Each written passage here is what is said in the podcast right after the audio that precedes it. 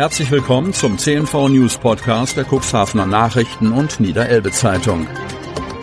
In einer täglichen Zusammenfassung erhalten Sie von Montag bis Samstag die wichtigsten Nachrichten in einem kompakten Format von sechs bis acht Minuten Länge.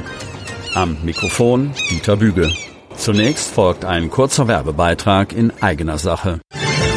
Unternehmen haben die Möglichkeit, ihre Produkte oder Dienstleistungen in unserem täglichen News-Podcast per Werbespot mit einer Laufzeit von sechs Tagen zu präsentieren.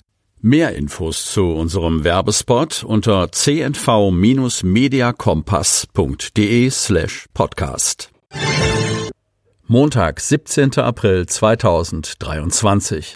Ab Sommer Grund- und Oberschule. Süderbischule hält Bescheid in Händen. Von Maren Resewinne. Cuxhaven. Nach den Sommerferien wird Cuxhaven um eine weitere Schulform reicher sein. Die Süderbisch-Schule kann zum 1. August als Grund- und Oberschule an den Start gehen. Ende März konnten Schulleiterin Sandra Matiszewski und ihr Team aufatmen. Endlich lag der Bescheid des Schulamts für Schule und Bildung Lüneburg im Briefkasten. Ergebnis eines langen Hin und Her zwischen der Schulbehörde und dem Landkreis und der Stadt Cuxhaven als Schulträger. Wir sind heilfroh, gesteht Sandra Matiszewski. Der Oberschulbetrieb wird nach den Sommerferien im Jahrgang 5 starten. Die höheren Jahrgänge bleiben formal Hauptschule, können aber auch dort wie bisher wie in der Oberschule alle Abschlüsse bis zum erweiterten Sekundarabschluss 1 erreichen. Ohnehin ist der Schulleiterin die Gemeinschaft jetzt und in Zukunft wichtig. Alle gehören zusammen, auch mit den Kleinen der Grundschule. Wir wollen eine Schule bleiben. Feuerwehr ist für Zukunft gerüstet. Ein Meilenstein und ein großartiger Tag. Die Brandschützer verfügen jetzt über ein hochmodernes neues Gerätehaus. Von Jens Christian Mangels. Bülkau. Viel Platz und eine zeitgemäße Ausstattung. Mit ihrem neuen Gerätehaus ist die Freiwillige Feuerwehr Bülkau gut gerüstet für kommende Einsätze.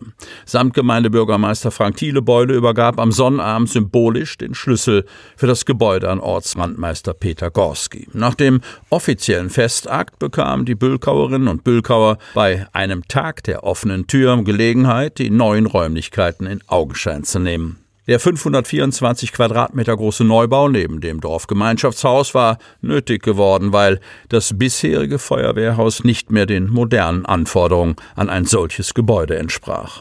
Das hatte auch der Feuerwehrbedarfsplan der Samtgemeinde Landhadeln aufgezeigt. Knapp über 1,6 Millionen Euro hat die Samtgemeinde in den Bau an der Kreisstraße 21 investiert. Ich weiß, dass das viel Geld ist, sagt Ortsbrandmeister Peter Gorski bei der offiziellen Übergabe am Sonnabend.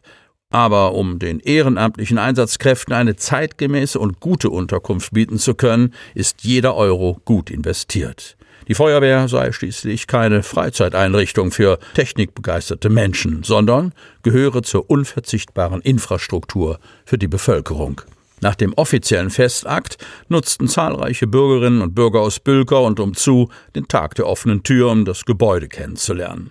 Der Ortsbrandmeister und einige Feuerwehrkameraden führten die Gäste durch den Neubau. Auf dem Außengelände war eine Fahrzeugschau aufgebaut. An einer Bar wurden Cocktails unter dem Motto Feuer und Wasser angeboten. Die Jugendfeuerwehr hat einen Infostand aufgebaut und warb mit dem Spruch Heißer Job im neuen Gerätehaus. Alle kleinen Gäste bekamen im Rahmen einer Spiel- und Fragenrallye Gelegenheit, Ehrenfeuerwehrkind der neuen Feuerwache zu werden. Der Förderverein stellte die Urkunden aus. Hospiz für Erwachsene in erreichbarer Nähe.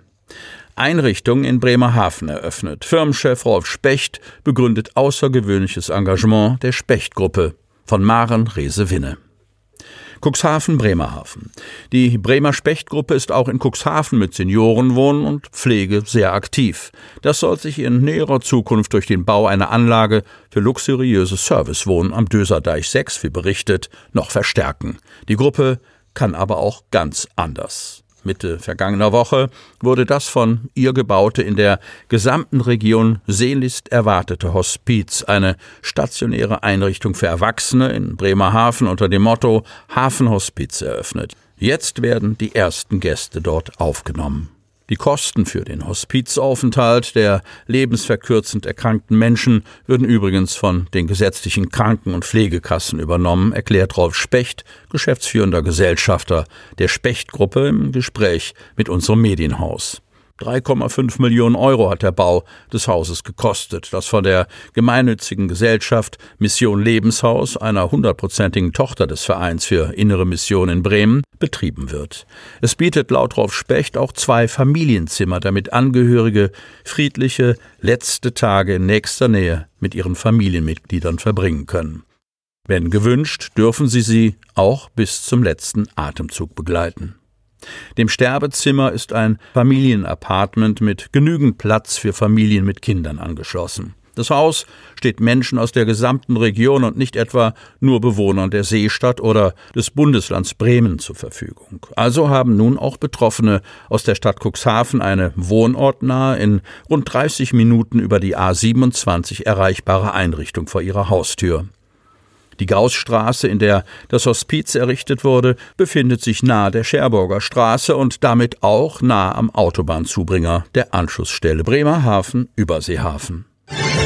Die Werkstätten der Lebenshilfe gewähren spannende Einblicke. Zahlreiche Besucher nutzten den Tag der offenen Tür, um hinter die Kulissen der Lebenshilfe zu schauen. Von Jens Christian Mangels. Herr Mohr, Menschen mit Behinderungen leisten eine Menge.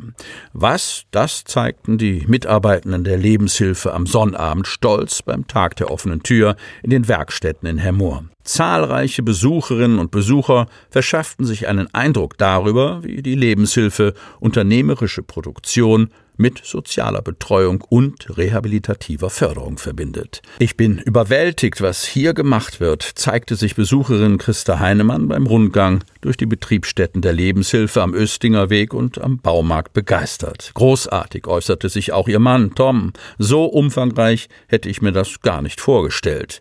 Das Hermora Paar gehörte zu den vielen hundert Besucherinnen und Besuchern, die den Tag der offenen Tür nutzten, um Einblick in die Arbeit von rund 130 Menschen mit Behinderung in den Werkstätten der Lebenshilfe zu bekommen.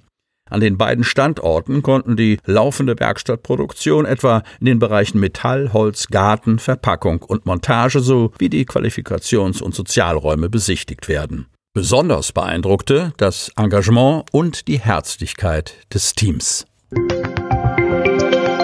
Sie hörten den Podcast der CNV Medien. Redaktionsleitung Ulrich Rode. Produktion Win Marketing. Agentur für Text, Ton und Kommunikationstraining